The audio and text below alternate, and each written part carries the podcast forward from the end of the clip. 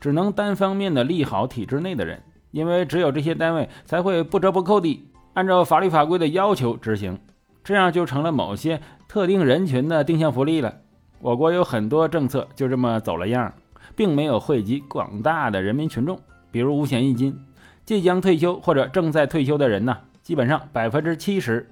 是机关事业单位、国企和乡镇企业里面的公职人员，我们下文可以呃粗略的管它叫体制内。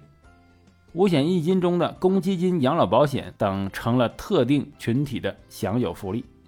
二零一五年，我国缴纳公积金的居然百分之六十以上是体制内人员，到了二零一九年，比例才缩减到大概的百分之五十。如果算金额的话，啊，比例肯定大于百分之五十了。体制内一般都是足额缴纳，基数也高；私企呀，一般不是足额的啊，基数还是最低的。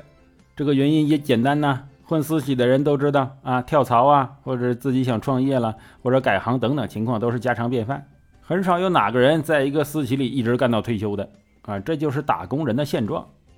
资源比重分配是很重要的，体制内的薪水来自于管理经济社会的发展，但是呢，现在体制内的薪水明显。在社会中啊，属于中上水平，似乎有些过于分配资源给这个管理成本了。就像一个公司啊，给管理层发的薪水太多，研发产品呢，引进人才，钱就会变少，企业自然动力不足。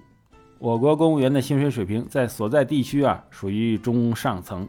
当然呢，这里的薪资是要加上福利一起算的。所以啊，公务员、国企职工向你抱怨这个薪水低的时候，你要问一问。包不包含福利呀？哎，再加上稳定、旱涝保收，可以说实际上是相当不错的一个职业。今年国考报名人数突破二百万，就是有力的证明。好像实际考的有一百四十六万呢。现在成为一名光荣的公务员，已经成为全国大学生一致的志愿了。不管是清华北大还是二本专科，都矢志不渝的努力要成为公务员，这是不正常的。那，这么多高知的人群，不为社会生产力、社会生产关系创新而努力，一心一意的想去体制，非常不利于国家经济社会的发展。国家系应该想办法扭转这个潮流，啊，而且要想刺激生育啊，根本不在什么中考、高考，也不在补习班啊，也不是几天产假就能搞定的。根源在于这个社会能不能给大部分人提供有安全感的工作岗位以及有温度的收入水平。同时降低人们的这个基本衣食住行的成本，只有解决人民的后顾之忧，才能再继续一波出生人口小爆发。解决生育下坠，当然是非常麻烦的啊，需要大量的时间和资金才能系统性的解决。比如严格执行九五五工作制，男女休相同的产假啊，降低生活成本、住房成本等等。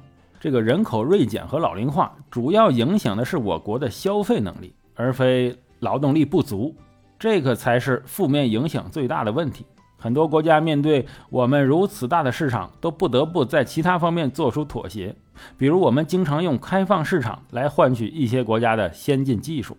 这个人口问题呀，是理解中国未来大政方针和经济活动的基础。理解了这个问题，才能理解第七次人口普查数据公布以来一波一波的政策变化。比如，实行全面三胎政策啊。打击这个课外辅导、教育双减、抨击九九六、房地产剥离教育属性、全方位限制房地产融资、延迟退休等等一系列的举措，相信不久之后还有更大的政策变化，我们拭目以待。好了，感谢收听本期的大孔杂谈，我是主播大孔威，喜欢的话请关注订阅，咱们下回再见。